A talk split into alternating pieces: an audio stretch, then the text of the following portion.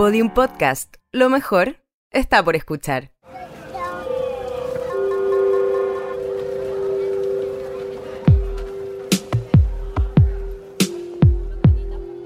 Una ciudad se construye a través de las historias que cuentan sus habitantes. Esto es Santiago en 100 palabras. 21 de octubre al 21 de noviembre.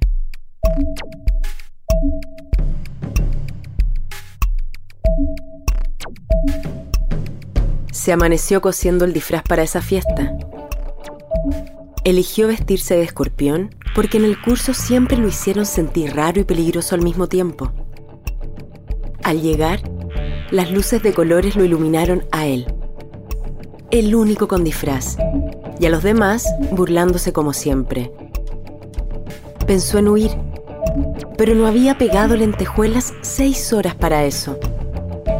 Así que respiró profundo, entró a la pista de baile, formó un círculo alrededor suyo, lo marcó con vodka, le prendió fuego y cansado de tantos años de insultos, se clavó frente a todos su propio aguijón.